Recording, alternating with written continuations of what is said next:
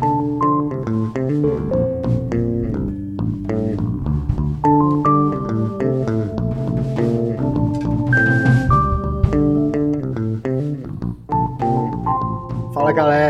Hoje a gente está aqui com o Clayton Noburo Yugi, né, que é, mora no Japão. Ele tem uma história bem bacana aí para contar pra gente. Foi um programa que o pessoal vem aqui e sempre pergunta: pô, e o Japão? Faz um programa do Japão e tal, mas a gente teve sempre uma dificuldade de encontrar gente no Japão, né?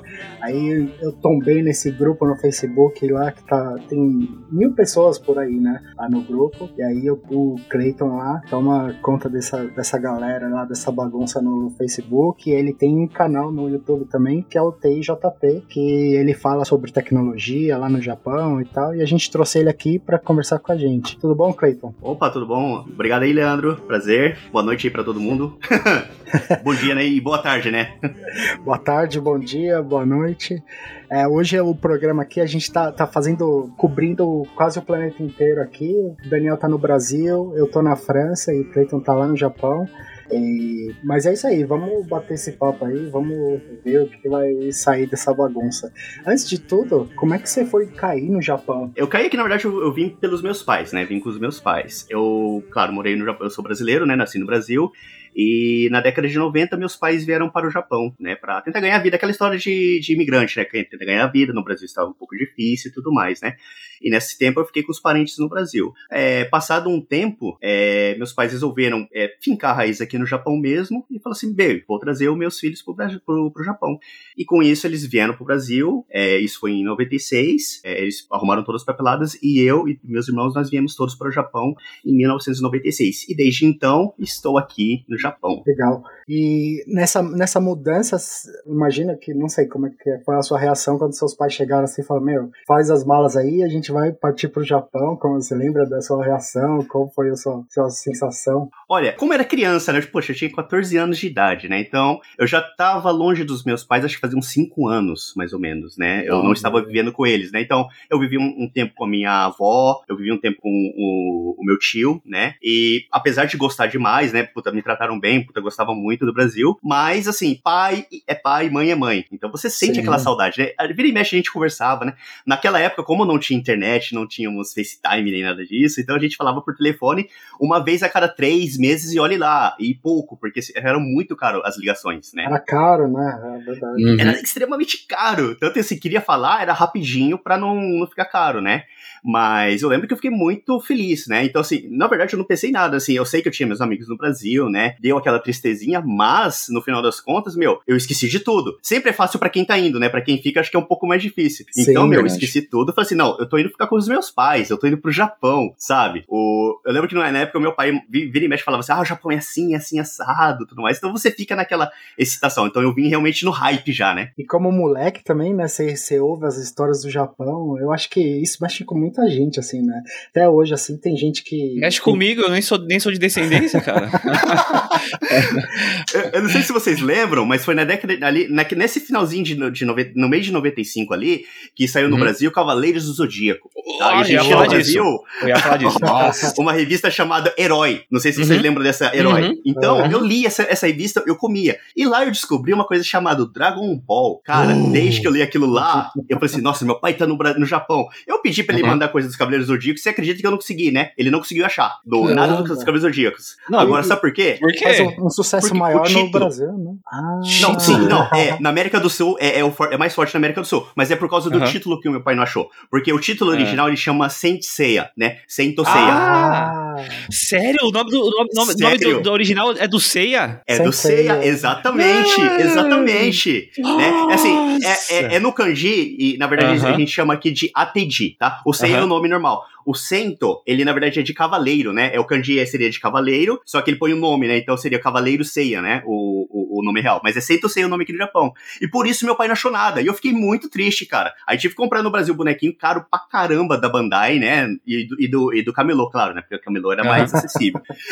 Mas vendo herói, vendo tudo isso, né, sobre essa parte de anime, eu já peguei o hype de anime, de mangá, naquela época, eu já comecei a ter paixão ali. Então eu falei assim, meu, eu quero ir pro Japão, eu quero conhecer isso aqui na raiz. Então isso foi uma coisa que também me motivou bastante vir pro Japão, né? Ah, legal. Sim. E você, você é de São Paulo? Não, eu sou de. Eu nasci em São Paulo, mas uhum. desde quando eu vivi com meus parentes, então eu, eu, eu morava em Belo Horizonte. É, não, em ah, Minas, né? Eu morei em, no interior de Minas uhum. e o último lugar que eu morei no Brasil foi em Belo Horizonte, né? Tanto que geralmente eu falo que eu sou mineiro, né? Porque eu não lembro muito de São Paulo, eu lembro só de Minas. Entendi, legal. Oh, legal. E aí, nessa, nessa época, eu imagino que você tinha um, um contato com a cultura japonesa através dos, dos, seus avós, através dos seus tios. Você tinha já um, esse contato de cultura, de comida, de ou não, é, não existia isso? Zero, zero, zero, cara. Zero? Zero, zero. Sabe por quê? Eu estava com, com, ah. com, os meus, com os meus parentes da parte da mãe, não do meu pai. Ah. Eu, sou, eu sou misto, eu sou realmente misto. Eu não sou. Sim, sim, sim. A minha família não são dois, os dois descendentes, só meu pai que é, né? Então, ah. eu vivi com a parte brasileira. Então, a minha cultura é extremamente brasileira, né? Então é feijão com arroz, pão.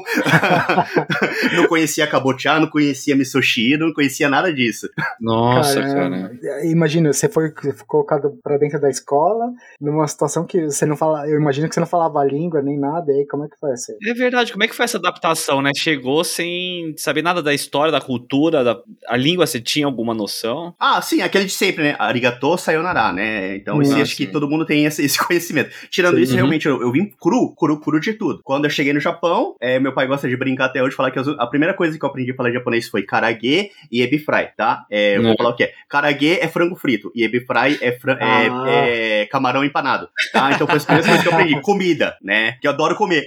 Eu achei que camarão fosse ebisen. Ebisen é um biscoitinho é, japonês, como se fosse uma bolachinha que eles, eles fazem uma pasta, ressecam, tipo, dá uma ressecada fritada ali, aí ele vira um biscoitinho. Esse é o ebisen, né? Ah, desculpa, cara, achei que fosse o camarão. Pô, isso vende no Brasil, esse ebisen. Vende. Aí tanto uhum. que você falou ebi, eu falei, pô, ebi, ebi fry, então é camarão frito. Pô, que onda. Camarão cara. frito. Camarão frito empanado, né? Sim, sim. Empanado. Então foi as coisas que eu aprendi. E assim, é diferente do que você imaginou, né? Não, eu não fui pra escola, tá? Ah, é, a gente tentou, hum. ele, eu tentei entrar na escola aqui, né? Só que na época, não, na, no lugar onde eu estava, né? Na região que eu estava, é, não tinha muitos, muitos brasileiros na, na escola, né? Tinha, tinha bastante ah, brasileiros, entendi. só que já não eram Sim. dessa idade, né? Uhum. E a minha idade, né? Eu tinha 14 anos. Então, teoricamente, eu, eu entraria aqui, ah, se fosse no Brasil, seria no final da oitava série, tá? Preparando já para entrar no colegial. E Sim. então, o, o, responsável da escola, né? É, ele falou assim, ele achou melhor não entrar porque eu não iria conseguir acompanhar, exatamente por não saber nada, né? Sim. E naquela época no Japão, é, as leis ainda não eram tão rigorosas, então eu fui trabalhar junto com meu pai, né? Então eu já cheguei no Japão, eu já cheguei trabalhando, né? Caramba! Com Na 14, fábrica, né? Com 14 anos. 14 anos. Aí, aí, 14 anos, a região nossa. do Japão que você chegou é? Toyohashi. Toyohashi que fica... E acho que fica bem no centro do Japão. Centro do é, Japão. Fica no centro, no centro. Não sei se você sabe, Nagoya? Nagoya é bem no, no meio, né? Então fica um pouquinho pro, pro, mais pro norte de Nagoya. Ah, legal. E aí você já começou com 14 anos trabalhando na. Você 14 anos na... trabalhando, né? Caramba. No, na, na fábrica já, já fazendo na produção, né? É, é claro que a gente não trabalhava assim, é, muitos períodos, a gente trabalhava assim, um horário mais controlado tudo mais, exatamente porque, apesar da lei permitir pessoas de 14 anos trabalhar, não permite tantas horas, né? Então isso era controlado tudo mais, né? Então, assim, trabalhei por um bom tempo até a empresa falir. Uau! até a empresa falir. Que, consequentemente, no, no, no final das contas, ela faliu, né? Por, por, por outros problemas que não foi meu, graças a Deus, tá? Uhum. não foi culpa minha, né? Mas a, a, empresa chegou a falir e, bem, eu tentei é, continuar trabalhando, né? Porém, eu não consegui, porque eu não sabia a língua. Nessa época, eu aprendi Entendi. um pouco de japonês dentro da fábrica onde eu trabalhava, né? Mas assim, era uma coisa muito básica, era bem índio, né? Tipo, comida, ir embora, trabalhar, cansado, uhum. sabe? Só essas coisinhas. Mas aí, Sim. depois disso, tentei arrumar outro emprego, não consegui. Aí foi aí que caiu a ficha, não. Aprender japonês. E com isso eu fui estudar japonês, né? Aí foi aí que realmente eu bati, fiquei três meses estudando todos os dias japonês. Eu fui fazer um curso em, em uma certa instituição, e aí sim consegui aprender japonês, e desde então consegui, pelo menos nesse, nesse aspecto, consegui progredir bem, né? Então você Legal. hoje você fala e escreve também ou só fala? Falo, leio e escrevo. E escrevo. Caramba. Mas nos três sistemas, nos três sistemas japoneses? Porque tem o sistema tradicional, né? É, aqui no Japão ele, ele tem três sistemas de, de, de, de escrita, na verdade, são na verdade como se fossem três alfabetos, né? Um que a gente hum. chama que é, o kata, que é o katakana, né? É um, é um formato que a gente usa mais para é, línguas estrangeiras, palavras estrangeiras. É, tem o Hiraki uhum. e o Hiragana, que são todos os fonemas japoneses, né? Que eles utilizam no resto, né? E esses dois, tá? Cada um deles tem mais ou menos acho, 55 caracteres. Então, assim, não é muito, é pouco, né? É, então, tanto que um eu aprendi num dia, do outro eu aprendi no outro dia seguinte, né? Uhum. Então, o primeiro eu aprendi o Hiragana em um dia, primeiro desci na escada, fui lá e comprei o Dragon Ball. Olha, o Dragon Ball voltando. Mas, ó, isso que me ajudou a aprender, tá? É ler. Eu lia uhum. sem entender nada, cara. Mas eu tava lendo, entendeu? Ler um, um, mangá que tem, sei lá, umas 200 páginas, 300, eu uhum. demorei o quê? 3, 4 horas para ler um mangá desse inteirinho, para ler todas as palavras. Mas assim, eu fiz questão de ler tudo. Aí agora, hoje em dia, né, é mais rápido, é 20 minutos, meia hora e olha lá. Mas enfim, a katakana, mesma coisa. Um outro dia inteirinho, bati ali e só lendo e estudando. Nessa época eu já jogava Pokémon no, no Game Boy. Ah, então, todos... Pokémon. é. Todos os, o, o nome dos Pokémons era em Sim. katakana. Então, cara, ajudou bastante. Então, ali, os nomes, o, tava tudo assim. Então, foi, me ajudou bastante. Então, foi, foi bem propício. Ajudou bastante. Aí, o kanji, aí, esse é mais difícil, tá? Ele tem, uhum. nossa, no Japão deve ter mais de 5 mil kanjis, certo? Uau. Só que assim, não sei todos, claro, é, nem japonês sabe. Então, a gente, eu sei numa média, talvez de uns mil, mais ou menos. Escrever, talvez uns 300 por aí, né? Mas assim, Sim. se você colar, você consegue é, escrever. Mas aí, mais ou menos essa é a média que eu, que eu consigo, né? Então, mas ler, assim, Sim. consigo ler isso. Então, e no mangá ajudou bastante por causa disso também. Porque além de ter os, os hiraganas que eu falei, tem o kanji. E o kanji, ele do ladinho, assim, tem uma coisa que a gente chama furigana, que seria hum. o, o hiragana do kanji, como que é a leitura, né? Ah. Seria como se fosse uma colinha. Então, o, o, os mangás, eles todos eles têm isso. E com isso, com a repetição de você ver direto, o que acontece? Uhum. Consequentemente, você aprendendo de tanto você ver. Então, isso ajudou bastante na, no meu desenvolvimento da língua japonesa, né? E como é que foi pra questão de, de conversa de conversação? Tanto para entender, porque eu imagino também tem as sotaques de tudo quanto é Sim. é tipo, né? Eu acho que não é um negócio uniforme. E para você ser, ser entendido assim, foi mais fácil, foi mais tranquilo? Como é que foi essa fase? Olha, para mim, eu achei que foi até que meio que fácil. Por quê? Porque uhum. eu tava aprendendo com é, voluntários, na instituição que eu tava, eu aprendia com voluntários. Sim. E cada vez era um voluntário diferente, né? Com o tempo começou a repetir, mas geralmente era, são, eram voluntários diferentes. Com isso, uhum. você vai pegando um pouquinho de jeito de falar diferente do outro, né? Uhum. Porém, no Japão, nessa área central preliminar, que é a central que eu, que eu, que eu vivo aqui, né? Vou falar assim, desde Osaka até Tóquio, a forma de falar ela não muda muito, tá? É, Osaka é um pouco mais diferente, eles têm um, um, algumas alguns dialetos lá mais diferentes, mas tirando isso, é tudo é bem mais uniforme, né? Essa parte uhum. central. Então, assim, não tem muita dificuldade de você entender. Mas, claro, é, você tem que treinar. Mas por isso que eu falava muito. A gente falava muito nas aulas. E de, ah. sempre depois das aulas, sempre que possível, a gente saía junto com as professoras. Ela levava a gente para que fosse num parque, karaokê, para cantar música, genial, é, genial. ouvir música, entendeu? Assim, é, foi feita uma imersão na cultura japonesa, no dia a dia, de viver japonês, que ajudou bastante. Então, com o tempo, no começo realmente é difícil, tá? As primeiras uhum. semanas foram horrível. É, eu lembro, eu lembro até hoje, no primeiro dia de aula, no texto, é. tava falando assim, depois que já tinha aprendido ali, tava escrito assim, Yane, né? Eu não conseguia entender a professora tentando explicar, era japonesa, tá? Não falava nada em português. E não Sim. conseguia me explicar. E tipo assim, eu olhando para aquela de tacho. O que que ela uhum. fez? Ela pegou um papel e desenhou e fez um telhado de uma casa. Aí ela pegou e apontou, Yane. Aí foi assim no começo que eu aprendi japonês. Foi realmente apontando falando, desenhando, gesticulando, Sim. até chegar num, num, ponto ali que você consegue a, ah, realmente a se comunicar. Isso aí, acho que demorou umas duas, três semanas, né? Que aí eu comecei pelo menos a comunicar, a falar, a entender, né? Mas com isso aí você vai progredindo. Quanto tempo no geral você tem uma proficiência assim, de ficar confortável? Olha, é, o, olha, eu vou falar confortável, é, é uhum. é, muito, é muito, depende muito da pessoa, né? Mas que até eu, hoje não esteja 100% confortável não, em certas situações, né? Imagino sim, sim, sim. Não, né? Mas, eu, eu, digo assim, pelo menos se for pelo, pela parte se for pra fazer algo como o intensivão que eu fiz, uhum. é, se for na mesma proporção, acho que três meses. Três meses você consegue ah, ficar confortável, né? Bom, é, é, bom. Não, mas é um intensivão assim, é todos os dias, duas horas por dia, tá? Então, sim, assim, sim. É uma, a carga horária em si não é pouca, né? Então, assim, tem sim. que pedalar bastante, né? Mas fora isso, é que eu não tô contabilizando o que eu fazia é, fora, né? É, os passeios, karaokê, não tô contabilizando. Mas se eu for contabilizar isso, vamos pensar, pelo menos uns seis meses, né? Só de estudo, é uns seis meses. Mas eu acho que o ideal mesmo é você pegar, estudar e participar, fazer imersão na cultura. De alguma Sim. forma, né? No que você gosta, fazer imersão. Tinder, Aí com os cara. três. Ti- Tinder. Não, desculpa, não. Não. Aí eu vou te cortar. Não, porque no Tinder não faz muito sucesso no Brasil no Japão, cara. Ah, é. É, então, é, é triste, Não cara. tem, que não tem um Tindro? Nada Tinder. do tipo? Tem Tindoro, Tindoro. Tem, só que, é, cara, são horríveis, assim, não funciona muito bem não, tá? É, pelo menos, assim, pra mim nunca funcionou, não sei se é porque eu tô velho já, é, que não deu certo, mas é, não funcionou muito bem. Ouvi dizer que alguns Hum. caras têm sucesso, né? Mas eles... Ah, eles usam o Bubble, conhece o Bubble? Não. Tem, tem um outro, que parece um Tinder, é- é- o nome é Bubble, né? Ele é um Sim. amarelinho assim. Ele parece que é melhor, né? Mas, em geral, não funciona muito bem não aqui no Japão, tá? Eu, eu, eu, eu- eu apostaria mais no mangá, no anime, que dá mais sucesso, né? Mas, eu- É. mas em torno de três a seis meses, você consegue, sim, é, um básico de você conseguir compreender, entendeu? Ah. Aí o que acontece? Aí a questão também de você saber perguntar. É, eu, pelo menos, assim, na- em, em questão de língua, sou do tipo assim, eu preciso saber pelo menos o básico, porque do básico eu gesticulo e eu começo a perguntar pra mim aprofundar. Eu não preciso saber tudo certinho, né? Eu vou, eu vou, eu meto as caras, né? Do mesmo jeito que eu aprendi japonês, foi assim que eu aprendi inglês também, né? Fui metendo as caras até conseguir chegar no nível decente, pelo menos, né? Entendi. E aí, em, em algum momento, você chegou a, a- a estudar. é, Tem estudo formal no, no Japão? Ou você depois conseguiu entrar no, lá, no ensino fundamental, ensino médio, alguma coisa assim? E depois seguiu alguma coisa? Ou. Não, não. Nesse Não? caso, não. Eu só fiz. A única coisa que eu cheguei a fazer aqui no Japão, que na verdade foi é, do Brasil, é, Uhum. eles começaram a realizar supletivos aqui no Japão, Ah, né, para os tá. brasileiros que estavam aqui. Então, aí nesse aí eu, eu completei o meu primeiro grau, né? Ah, o meu segundo grau, na verdade, eu deixei no, no meio. Eu bombei ainda em português, acredito.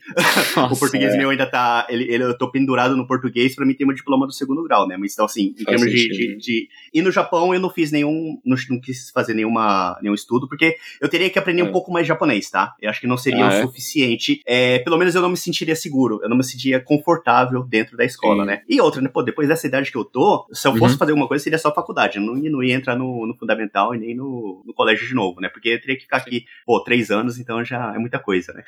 É, isso é verdade. Mas como, é- como é que você acabou caindo então na área de TI? Porque geralmente aqui a gente, no Brasil, aqui eu digo Brasil, tá? Ou de repente uma.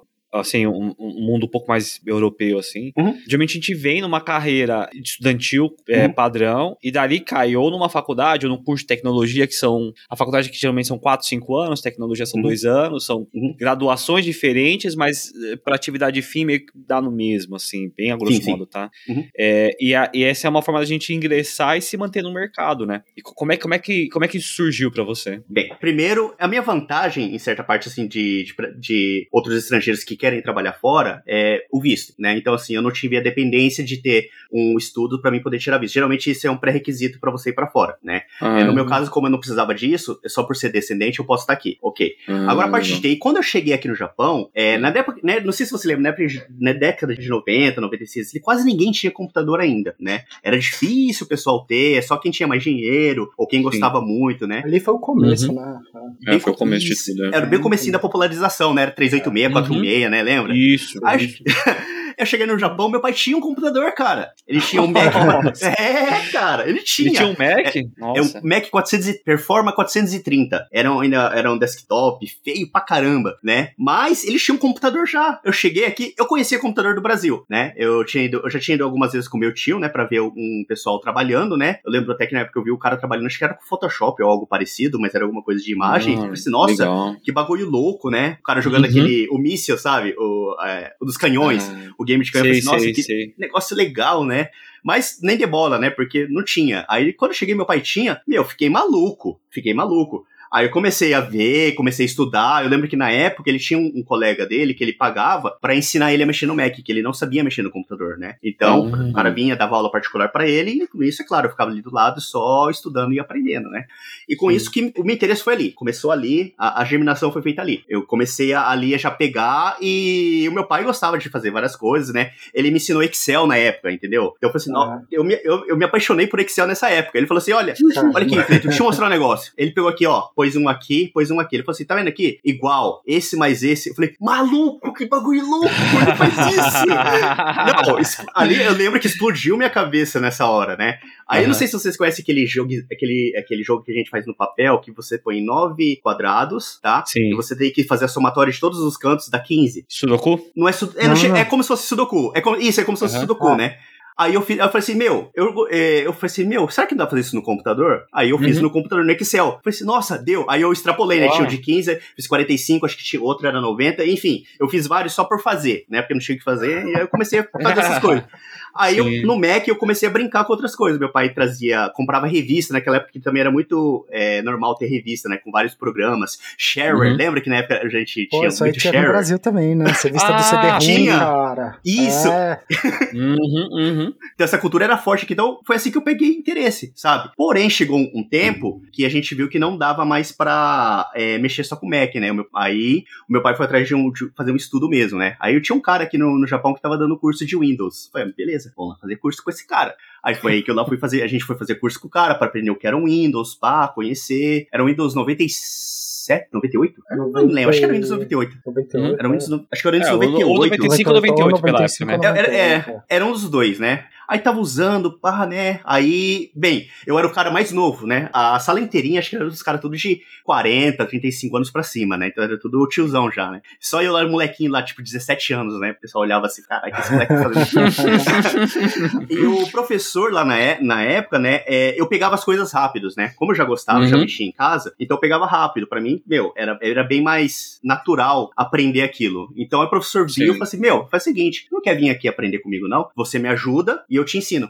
Beleza? Vamos aí. Uhum, aí sim. foi aí que eu peguei, eu fui pegando experiência, né? Aí eu fui pegando experiência nessa PEC, fui conhecendo, começando a mexer com vários tipos de software diferentes, auxiliava ele a fazer, criar as apostilas e tudo mais, e fui aprendendo ali, né? Depois disso, aí eu já calei, pulei para outra área, né? Depois de um tempo, eu fui trabalhar na Hitachi, é, na, no setor de, de conserto de computadores. Ah. Aí foi aí que eu peguei um pouco de experiência na parte de hardware, né? Como eu já tinha experiência uhum. de, na parte de software, né? Meu pai viu um anúncio de, de, de trabalho, me falou, aí eu fui atrás, fiz entrevista e entrei. Aí eu entrei no setor lá que tinha. A gente era, éramos em cinco brasileiros. Cinco brasileiros que uhum. mexiam só na parte de, de conserto de computadores, né? Então a gente pegava o computador que vinha dos clientes, tinha o uhum. papel uhum. com o diagnóstico é, que o cliente falava, né? A gente checava esse diagnóstico, via se, com, se condizia com o que o cliente falou, condizia, beleza, então a gente vai trabalhar aí para consertar. Aí diagnosticava para ver qual era o problema real do computador, até arrumar, até você fazer reinstalação se fosse necessária, checagem e mandar de novo para o cliente. Então a gente fazia todo esse processo lá, né? Eu fiquei dois anos lá com a, com a galera ali fazendo, trabalhando em cima disso. Então aí eu peguei essa Nossa, experiência. Demais. Já tinha uma, uns brasileiros lá e tal. Sim. E nessa época você ainda não, não tinha aprendido japonês não, ah, do jeito que você fala Pe hoje? Você... Pensei exatamente a mesma coisa, de vir um diagnóstico e ter cinco caras olhando o diagnóstico e falar assim, então vamos entender o que, que é isso. Cada um pega uma palavra, né?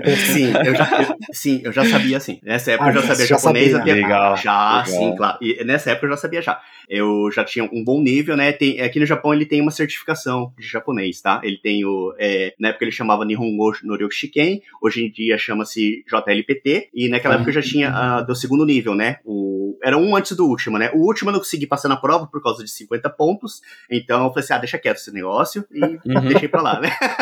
então.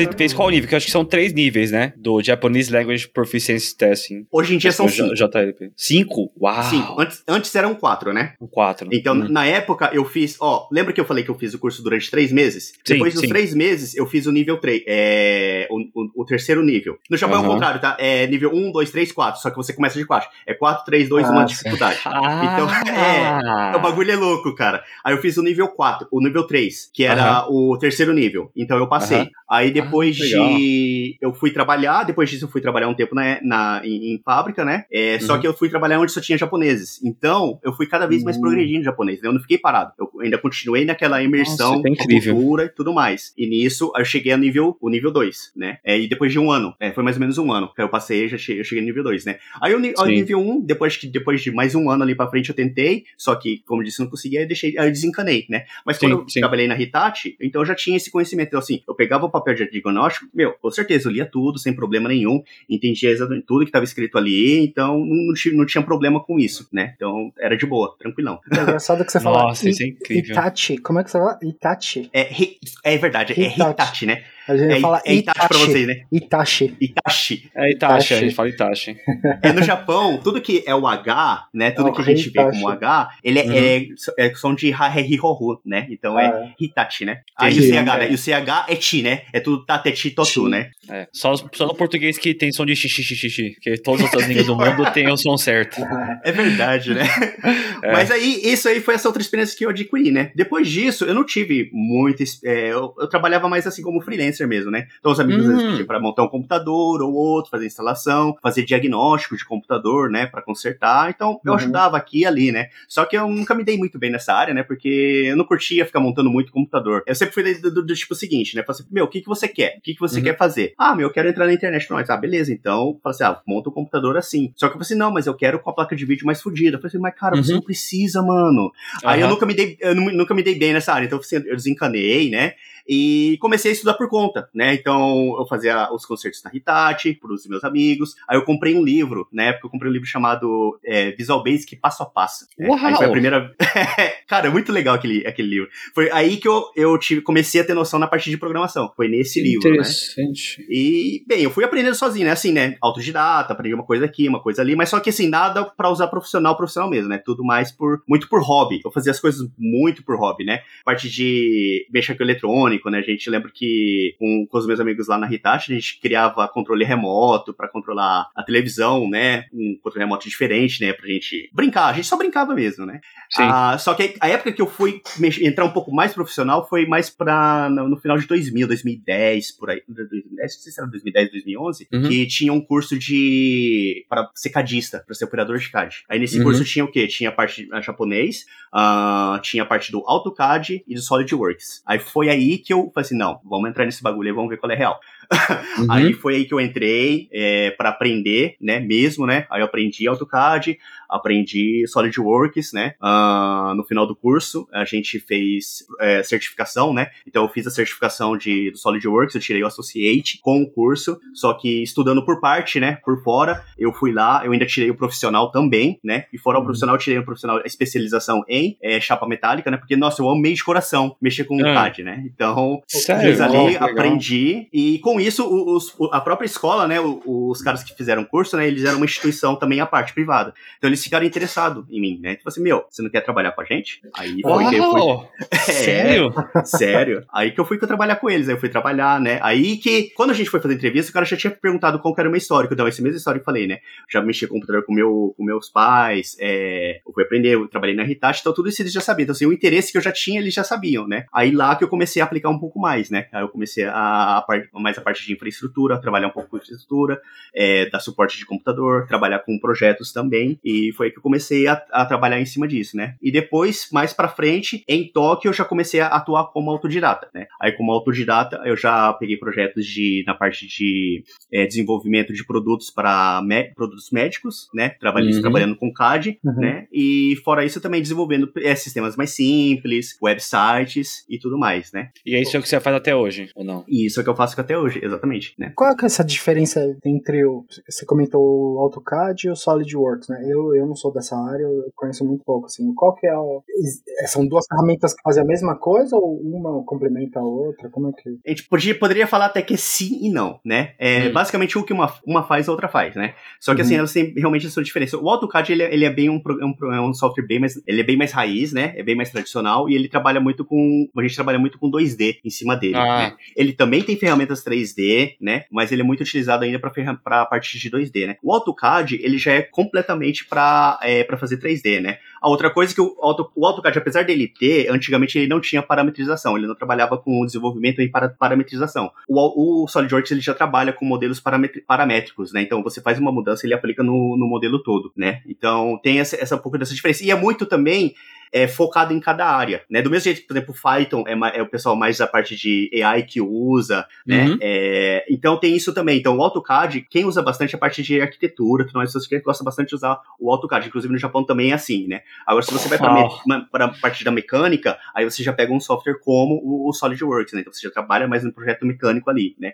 Outra coisa que o Entendi. AutoCAD, por exemplo, é fantástico também na parte de renderização. Ele tem um add-ons, um plugins, né, de, uhum. de, de, fazer renderização que é fantástico. E no, no SolidWorks você já não faz esse tipo de renderização, né? De metal, tudo mais, ele trabalha muito bem. Agora, tirando isso, é, desculpa, para mim é uma bosta. Ele não presta, uhum. né?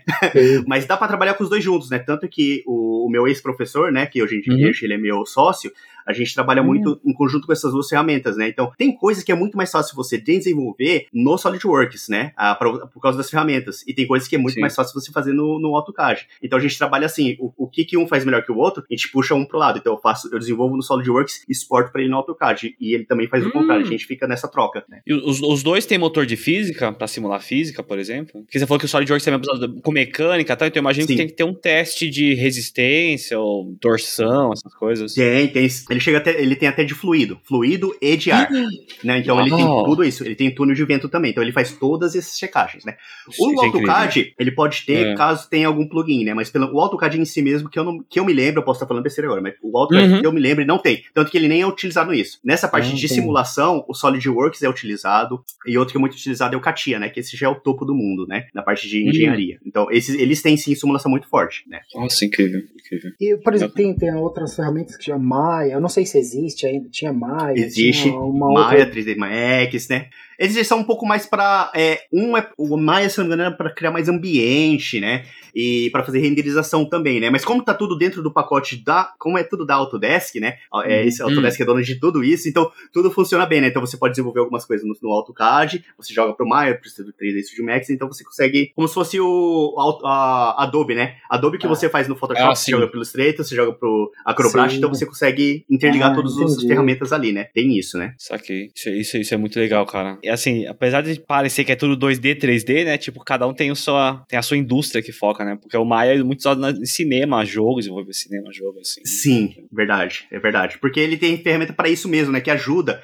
bem, é, é, bem mais focado nessa parte, né? Então isso, isso, é, isso, é, isso é bacana mesmo, né? Por mais que seja a mesma coisa, mesmo 3D, mesma renderização, né? A, o foco é totalmente diferente, né? Então é bem diferenciado. E o projeto ele chega como para você? Ele chega, eu, a pessoa chega e fala, eu quero desenhar uma peça tal para fazer isso, hum. ou ela chega já com uma peça já meio rascunhada no papel e fala assim, eu preciso de uma peça nessas dimensões, nesse material, etc. Como é que funciona tudo isso? Isso depende do cliente, né? Vai uhum. depender, isso aí vai depender do cliente, né? É, é, depende do cliente e da necessidade, né? Tem casos que, nesse caso que você falou primeiro, por exemplo, tem muito caso também que a gente só está digitalizando o que existe, né? Uhum. Ah. É, tem muito, muito lugar que só tem é, os projetos, as peças, todos em papel, tá? Ou que foram feitos na, na mesa mesmo de, de arquitetura, mesa de, de mecânica, tá? Então, não, uhum. é tudo no papel. Então, precisa digitalizar. A gente faz esse trabalho de, de digitalização, né? Então, tanto 2D quanto 3D. A gente cria a peça, ela tem que deixar guardado, caso ele precisa fazer pedido de novo, ou deixar guardado, né? Porque todo projeto, pelo menos aqui no Japão, tá? É, todo projeto de produto que é feito, você tem que guardar o projeto original, né? Pode ser até no computador e você imprimir, mas você tem que guardar durante 30 anos, né? Eu não sei como funciona fora do Japão. Então você tem que ter 30 anos esse projeto guardado, caso seja necessário. Uhum. É, então por isso que o pessoal também tá querendo deixar tudo em computador, porque se, se der um incêndio não vai perder, tipo coisa assim, sabe?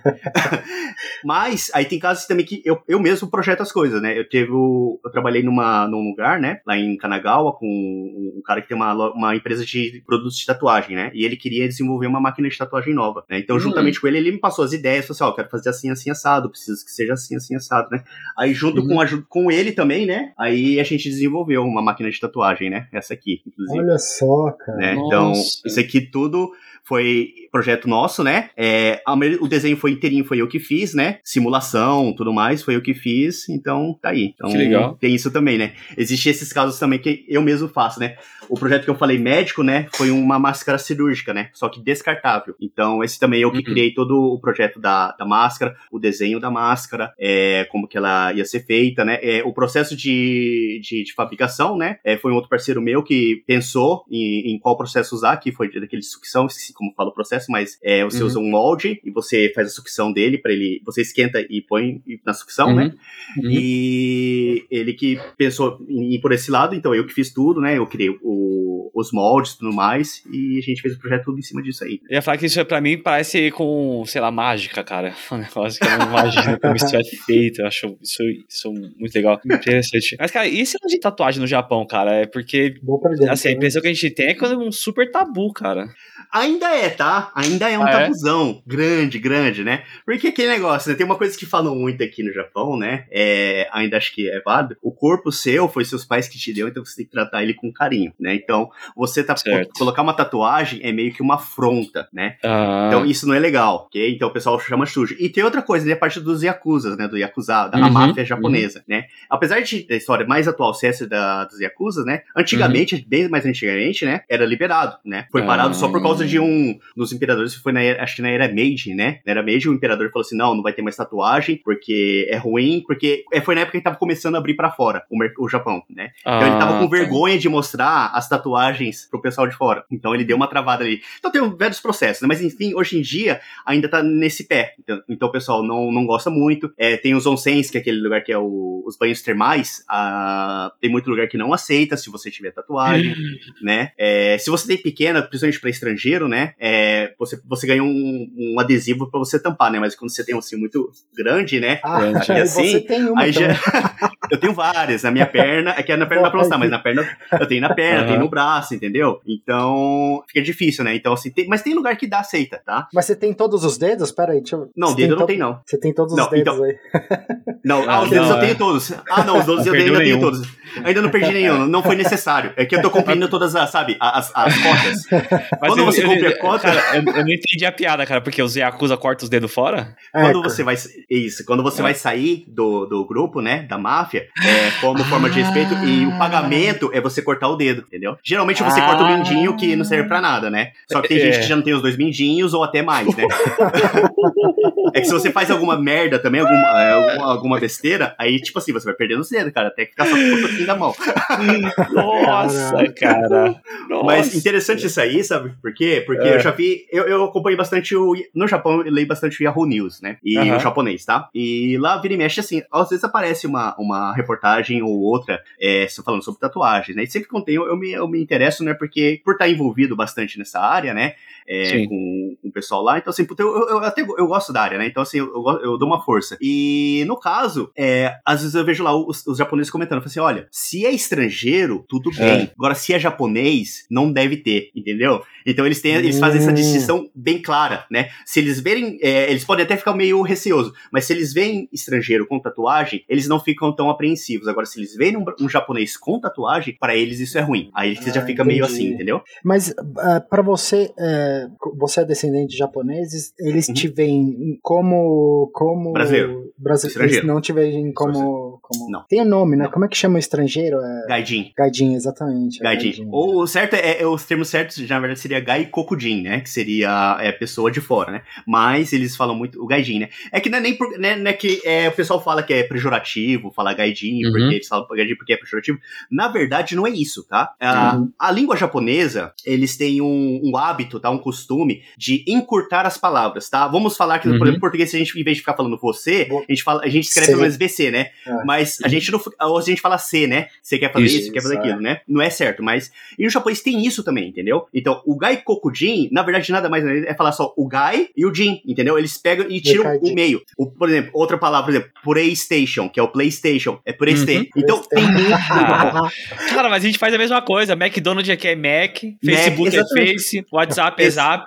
Exatamente. Mas, mas, mas, assim, até, até, até Nihon, né, acho que é uma, é, já é uma encurtação, não é? Porque eu, eu, eu, li isso em algum lugar que Nihon quer, quer dizer assim, a terra do sol nascente, mas é assim, uma uhum. frase. Aí pegou o começo e o fim e juntou. Você já viu falar alguma coisa assim? Não, porque na é, então, aí já, aí já aí sabe o que entra aí, talvez? O kanji. É. Que é, ah. é, eles dão o um significado para os kanji. Porque o kanji, é, uma, um, um, um ideograma só, ele pode ter um uhum. significado com, com, completo, inteiro, né? Então, é, só que é claro que não tem aqui terra, né? Mas se fosse o ri é de sol, né? E o hon seria o, o, o lugar, né? O, o, lugar, né? O lugar do sol. Então, o, o nascente, eles põem em não sei se é por quê, né? Mas é a, a uhum. terra do sol, entendeu? Então seria mais, ah. na verdade seria isso, a terra do sol. Acho que no para fora eles põem terra do sol nascente, né? Mas acho que o certo seria a terra do ah. sol. Talvez seja um negócio em, em português, de repente, ou mas pro europeu também, porque o Oriente Médio, né, também tem o crescente fértil, né? Também tem essas. Hum, essas sim, sim, sim, sim. Essa, Sim. essa palavra é usada em outros contextos Sim. também. Cara, isso, isso, isso é interessantíssimo, cara. Isso é muito legal. E, e deixa eu fazer uma pergunta, cara, Uhum. com, com relação ao, ao, ao costume, porque Uhum. você falou, você, você, você é de uma, você é de uma família metade brasileiro e metade japonesa, assim, por cultura, tá? Não, não por nacionalidade. Sim. É, e aí, você falou que você não viveu muito na comunidade, vai, Uhum. japonesa aqui no, no Uhum. Brasil. Sim. E como é que foi essa, essa adaptação? Meu, mudou tudo, né? Tipo assim, ah, o arroz e feijão que era no prato salgado chegou aí, virou o moti, que é um bolinho doce, né? E o, e o uzuki, que é o, o, o feijãozinho doce. É tipo, cara, o arroz e o feijão salgado aqui virou arroz e feijão doce lá, sabe? Como é que foi essa adaptação cultural? Olha, pelo. Eu sei que a, a, a minha irmã ela teve um pouco de dificuldade, tá? Agora, eu, Aham. sinceramente, pra mim não deu nada. Cheguei Sério? aqui, o arroz. É o arroz aqui, é o arroz branco que eles chamam aqui, tá? Uhum. E não tem tempero. Ele é purão, tá? É só arroz e água que eles fazem. Meu, de boa, comi. Ele é grudento, ele é mais juntinho. Meu, de boa. Entrou, tá gostoso, pra mim tá bom. Aí no lugar do feijão, realmente, a gente não tem feijão. Esse azuki, ele é, comi- ele é, ele é comido só em, em determinadas épocas, né? Ou em situações especiais. Ele não é uma coisa que você come todos os dias. Não, Mas, impossível. nós- Sério? Mas nós, sério? Mas nós temos algo que sim, come-se todo dia normal, Uhum. que é o misoshiro, que é chamado aqui. Ah, o É misoshiro. sopinha- Uhum. Isso, é a sopa, É de, sopa de de miso, soja, né? né? De miso, né? Da pasta de soja. Então, Uhum. esse sim, você come todos os dias, né? Geralmente é arroz e miso.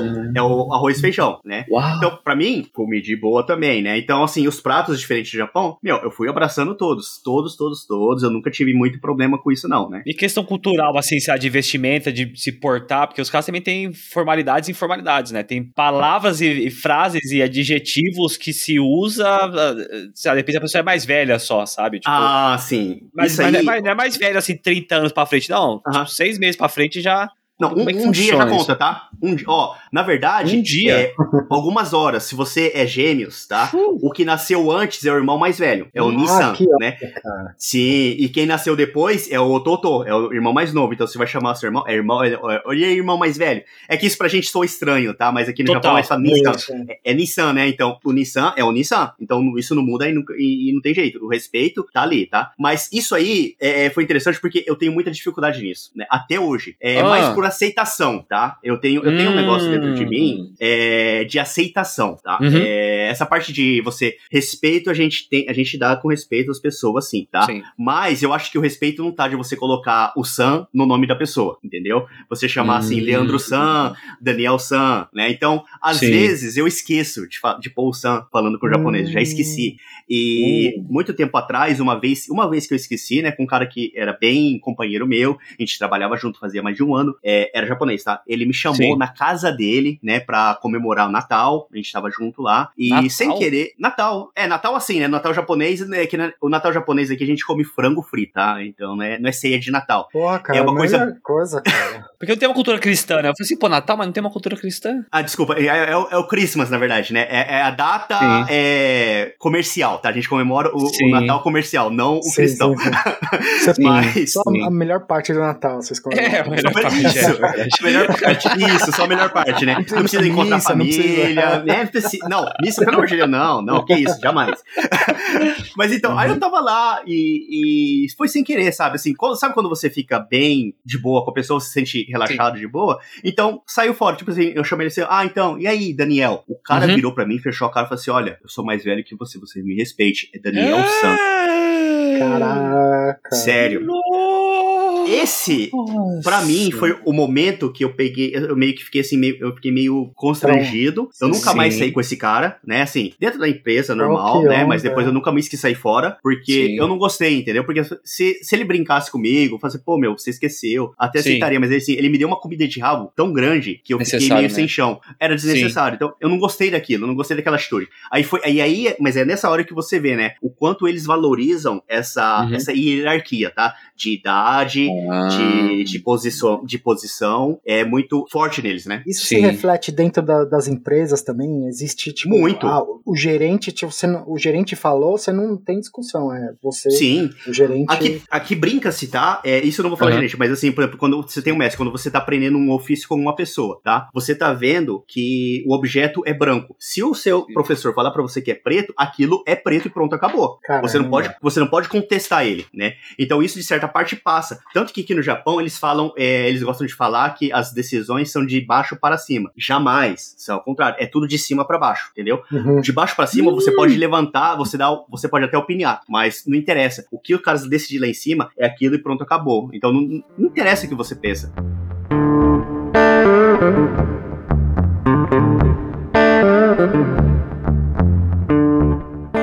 Engraçado é que, assim, é, eu tinha uma outra opinião sobre. Tinha uma imagem sobre o Japão, sobre ser uma coisa muito dinâmica e tal. E aí, é, nesses últimos cinco, seis anos, assim, eu tive contato com bastante gente que trabalhou. Eu tive um professor do meu mestrado que ele fez, que ele morou, ele é casado com uma japonesa e ele morou no Japão por um tempo, ele é irlandês. Uhum. E aí ele estava contando como, como, assim, antes de um projeto começar, como é maçante o, o o nível de discussão que você tem para até você colocar, começar a colocar a mão na massa. E ele falou, meu, aquilo para mim era muito, era muita discussão e, e pouca ação e eu ficava meio frustrada naquela situação e eu queria começar.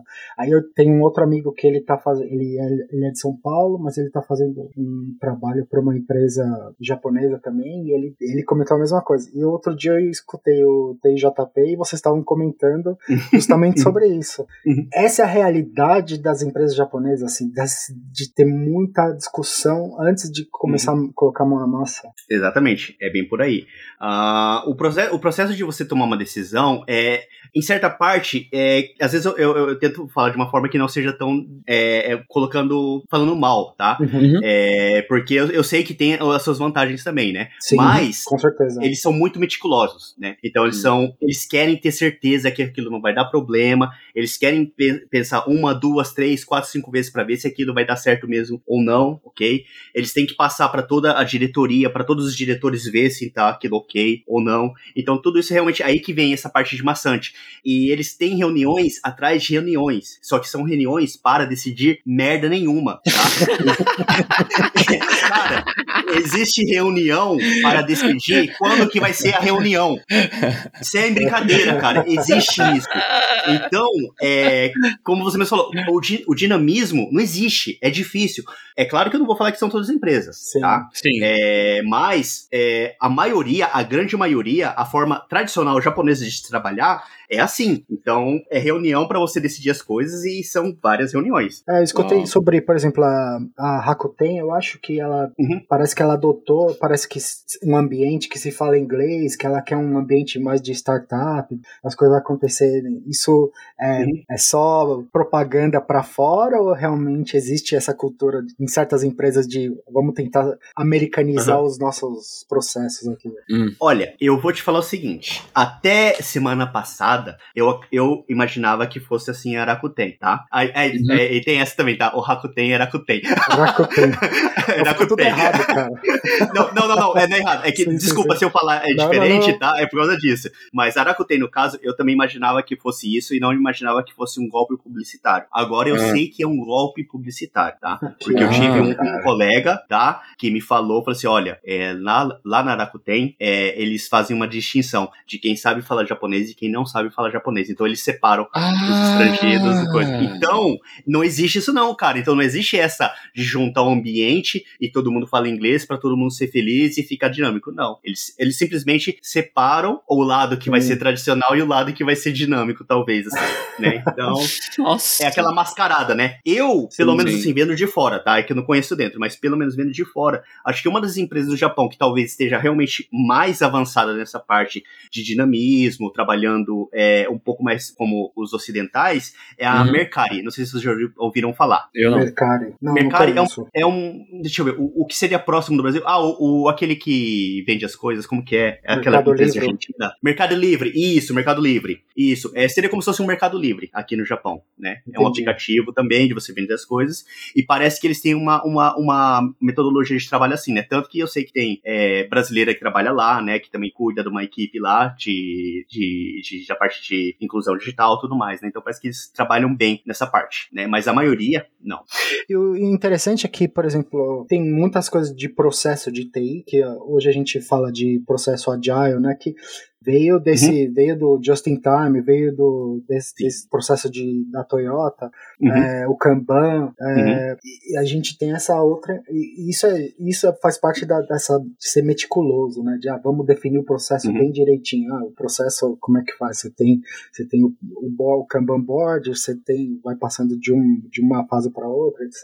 Mas pula muita etapa, né? Tipo, tem, tem muito planejamento nesse, hum, nesse meio isso, termo que é simplesmente deixado de lado, né? Porque prioriza-se a execução, prioriza-se o produto final. Mesmo que depois venha uma correção atrás para vir. Então, é, é. é, o modelo incremental, né? É o modelo incremental. Nunca. Isso. O produto, primeiro produto nunca é o final. É isso. Isso. isso. Isso é interessante, né? É, porque é, é, bem isso mesmo, né? Eu acho que eles não querem já fazer, já pular para fazer o produto, deixar pronto e já ir testando uhum. e depois ir arrumando, né? Apesar do Kaizen ser bem popularizado no Japão, né? Que seria essa melhoria constante, né? Uhum. O Kaizen, acho que ele cai bem em cima do, da metodologia ágil. Acho que os dois juntos é, é o que faz hum. funcionar, né? Só que é, no Japão, eles pensam no Kaizen tá um pouco atrasado, né? Pra ser, pra ser, pra ser real, né? Pra falar a verdade. Tá um pouco atrasado hum. nessa parte, porque eles ainda estão no processo antigo. Então, eles querem fazer um produto primeiro perfeito, para depois fazer um Kaizen em cima de um produto perfeito, né? Ah, já. Não é errado, mas não é assim que funciona, é. entendeu? Sim, Você sim, tem com certeza. Né? Então, isso, isso, isso é, é, bem complicado, né?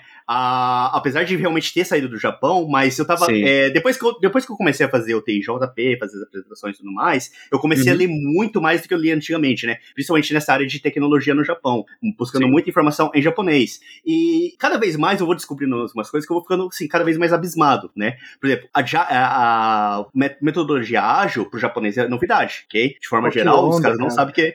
é exatamente, sim, é. cara. É, é, é, é novidade, tanto que foi o ano passado que eles estão começando a incentivar a digitalização industrial. Ano passado, tá? E, o que, que é digitalização industrial? A digitalização, não, é digitalização geral, assim, de, de, de é, você usar processos, serviços digitais. Não, não, é tudo, tudo, tudo. Não, é, só, é, uhum. é que o governo tá falando. Uhum. O serviço do governo, sim, mas é no modo geral. Aqui a gente usa fax, aqui a gente tem que carimbar um formulário Sério? físico para poder fazer, assim, para fazer vários pedidos. Então toda essa parte que eles querem digitalizar, uhum. entendeu? Um gatinho lá. é, é a minha gata.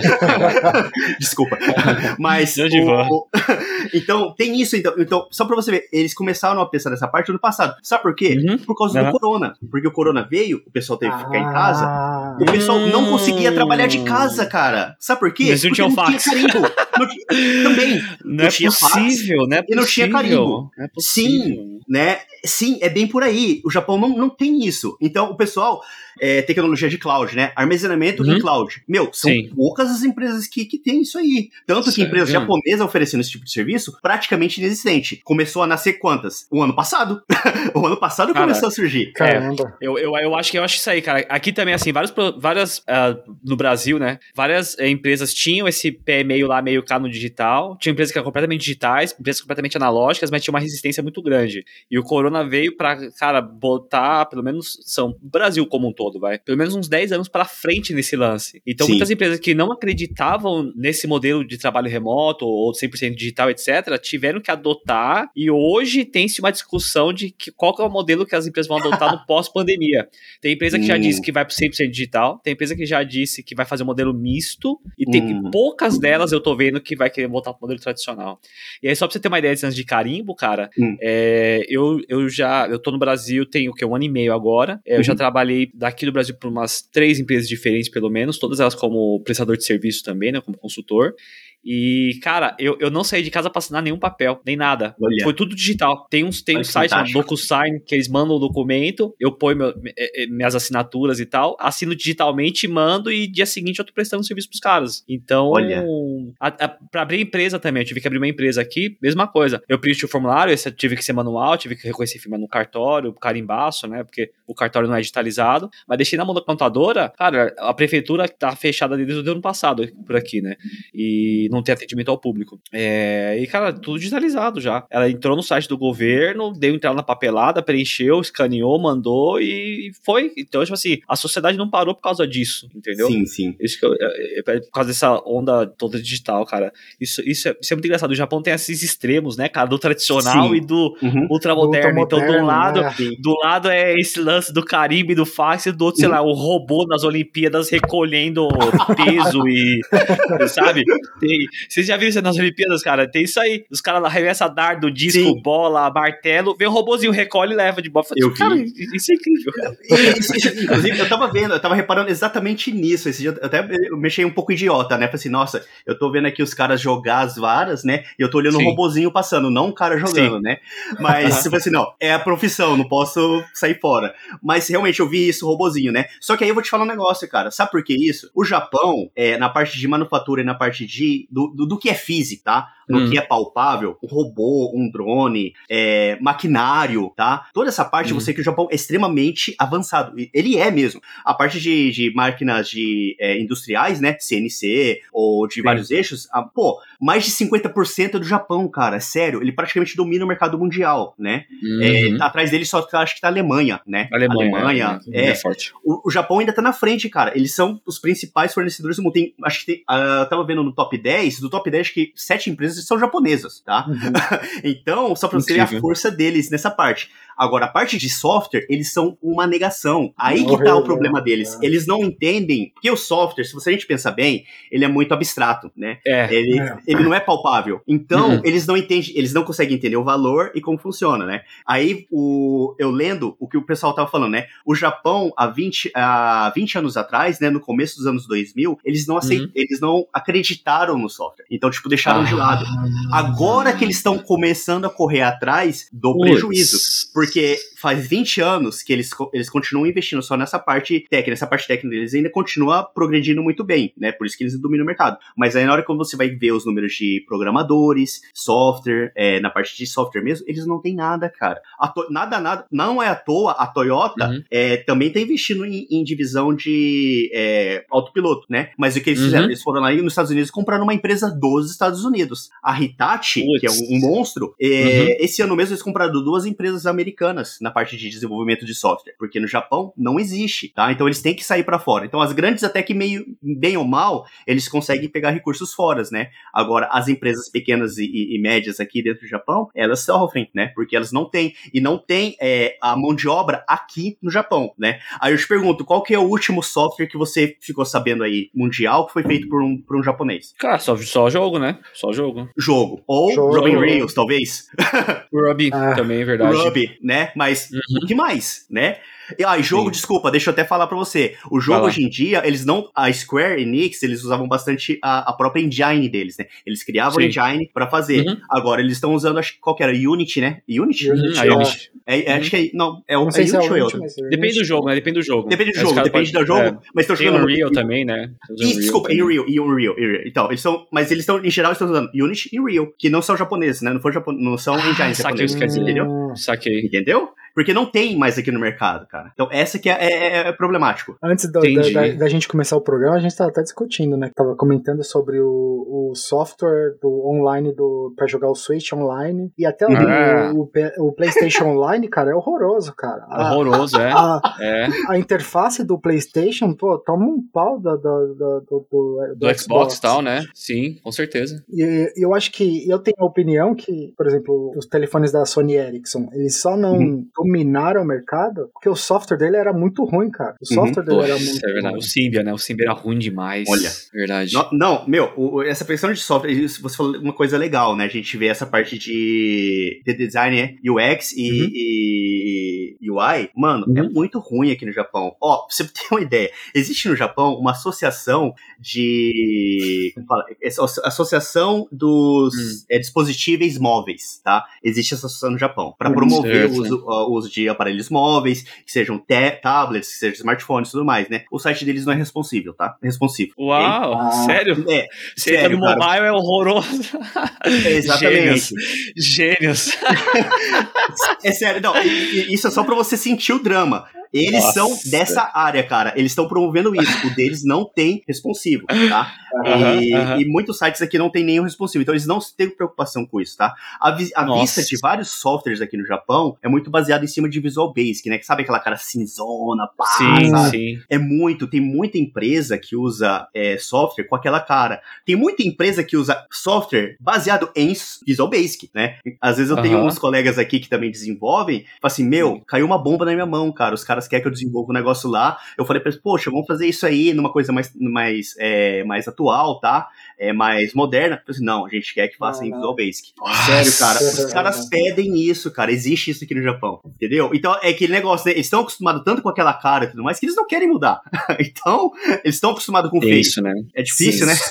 Será que, que tem onda. a ver com a população ser um pouco mais, assim, anciã do que, do que jovens? Porque, de repente, o jovem que tem esse frescor maior, né? Será que isso acaba Pode impactando? ser, sim. Eu, eu acho que, que, que, é, que é válido, sim, né? E tem outra, né? O, o isso aí é, é problemático por um ponto, tá? Uh, no Japão, não sei se vocês já ouviram falar, é, ele não funciona muito, ele não funciona na meritocracia, tá? Não que seja inexistente, mas a meritocracia aqui não existe, praticamente é inexistente. Você, entra, você ah. entra numa empresa, uh, você vai ter que obedecer aos seus superiores, é, não interessa se você é melhor que todo mundo, se você faz o dobro de serviço, se você faz o uhum. dobro de serviço, você vai ganhar o triplo, né? Então você é recompensado com mais trabalho. E ah. você não é recompensado isso com, com, com, com posicionamento, com financeiramente, nem nada, né? O, o salário aqui, tradicionalmente, você vai recebendo um aumento salarial por ano, tá? Uhum. É, então, por ano você vai recebendo mais. Então, quando você chega mais ou menos nos seus 35 anos, que você tá geralmente no seu auge, aí de Sim. 35 até acho que os 45 mais ou menos, você recebe o seu salário máximo. Aí depois ele vai dando uma caída também até você ir à aposentadoria, né? Então, esse sistema no Japão, ele foi feito para você entrar na empresa é, e morrer na empresa, tá? Uhum. Ele não foi feito para você fazer lá e, e, cre e, crescer profissionalmente ou você ficar na empresa até você aprender o que você quer, depois sair, você pegando várias experiências. Não, é um sistema bem diferente tá? É, então isso atrapalha também. Por quê? Aí os jovens, hum. ele entra na empresa, ok? Eles dão, falam assim, meu, vamos fazer assim, vamos fazer assado, vamos fazer assado. Aí os caras falam assim, não, não, não, não, não, não, não. Ah, Chega uma hora que os caras cansam. Os caras cansa. não produzem Sim, mais. Então você, né? Se você não Sim. estimula a, a, criatividade, meu, ela morre. Isso, isso, é, isso é fato. E é isso que acontece. Aí, o que acontece? Esses mesmos caras vão chegar lá depois que os 40 anos vão pegar chefia, eles vão agir do mesmo jeito. Que é isso que eles aprenderam a vida toda. É falar Sim. não, não, não, porque o cara, o que os jovens querem, e só a opinião dos velhos que, que, que importa, entendeu? Então você é não vê aqui gerente de 25 anos, cara. Você não vê gerente de 30 anos. Isso é um absurdo. É. é. Mas, mas o, cara, o cara sobe na hierarquia da empresa, ele vira supervisor, gerente, diretor, ou não? Ele, sei lá, é operador e fica. Não são todos, mas sim, geralmente sim. Todos eles ah, tá. sempre vão estar vão tá ali vão progredindo, montando. né? Vão, vão, vão, vão, vão subindo, vão subindo, né? É claro que vai depender Entendi. muito também da capacidade, mas sim, sobe. Sim, sim, sim. Existe uma cena de startup, porque os jovens eles devem ficar de saco cheio e falam, meu, vamos montar um meu negócio aqui, vamos montar o meu site, uhum. vamos montar o meu aplicativo e tocar aqui, cara, porque eu não uhum. quero entrar nesse, nessa, existe essa rebeldia é. dos, dos jovens japoneses de falar assim, meu, vou fazer o meu negócio aqui, começar uma startup e tal. Existe essa cena dentro do Japão? Sim, não, existe, né? Mas assim, é, a gente não, talvez eu, eu não posso falar que ela seja igual ao Brasil, ou muito uhum. menos que nem os Estados Unidos, ou que nem a Europa, tá? Ela realmente existe, é muito modesta. Uh, é. é. claro que existe bastante coisa que surgiu nesses últimos tempos, principalmente pós-corona, tá? Uh, Interessante. É, não, acelerou. Uh, acelerou, acelerou. Alguns serviços uhum. assim, interessantes, assim, que realmente foi feito, que você vê que foram realmente jovens que conceberam as ideias, e foram, são jovens que estão ali na frente, tá? É, tocando esse negócio. Mas é, é, o número é tão pequeno, é tão ínfimo, que não faz muita diferença, né? E outra, né? A dificuldade, eu sei que no Brasil é difícil, tá? É, nos Estados Unidos também. Só que uhum. no Japão, a dificuldade é que ela tem um nível a mais de dificuldade, tá? Se você não tiver uma, um bom, uma boa costa quente, você tiver dinheiro, dificilmente você vai conseguir criar alguma coisa. Aqui no Japão, pra você ter uma ah. ideia, você tem dificuldade para abrir uma conta de banco. Eu tô falando uma hum. conta de banco, tá? Quando eu abri minha empresa aqui, eu, eu, tive, eu fiquei três meses, três meses tentando abrir conta de banco para conseguir abrir uma simples conta de banco. Eu não Nossa. conseguia, tá? Agora imagine só, é, eu consegui um investimento né? Tanto que aqui no Japão Boa. não existe essa, tá? De investimento anjo, de investidores, tá? Não. Você não vê esse não, existe assim muito, que nem eu falei, muito pequeno, mas você não vê esse cenário. Não é normal isso no Japão. Uau, entendi.